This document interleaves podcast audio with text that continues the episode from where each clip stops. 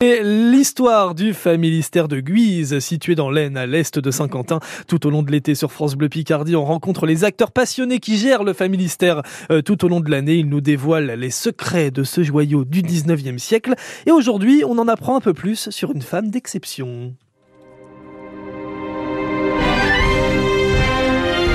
Qui est la femme aux 10 000 lettres?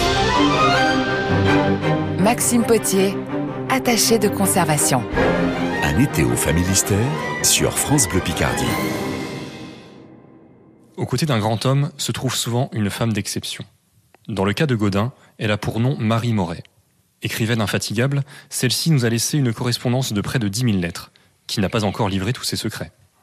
Petite cousine de Godin, Marie Moret naît près de Paris en 1840.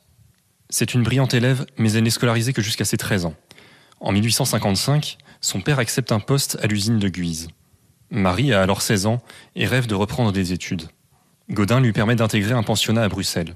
Elle passe ainsi 4 ans en Belgique et y apprend l'anglais. Peu à peu, Jean-Baptiste et sa petite cousine, qui correspondent abondamment, se découvrent des idées communes et des sentiments réciproques. Quand Marie Moret revient à Guise en 1860, le palais social est sorti de terre.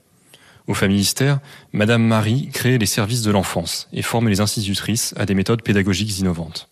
Elle devient la secrétaire du fondateur et s'installe dans un appartement proche du sien. Cela déplaît à Esther Lemaire, l'épouse de Godin, qui demande le divorce en 1863.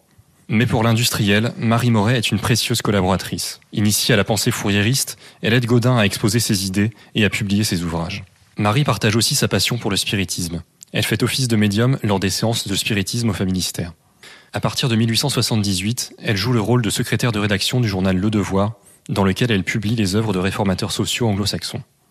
En 1886, Marie Moret épouse officiellement Gaudin. Hélas, le fondateur du Familistère décède un an et demi après ce second mariage. Jusqu'à ce qu'elle décède en 1908, Marie continue à éditer ses œuvres et à consigner ses discours. Celle qui envisageait son rôle de secrétaire de Gaudin comme un apostolat reste ainsi jusqu'à la fin la médium du Familistère. Maxime Potier, attaché de conservation.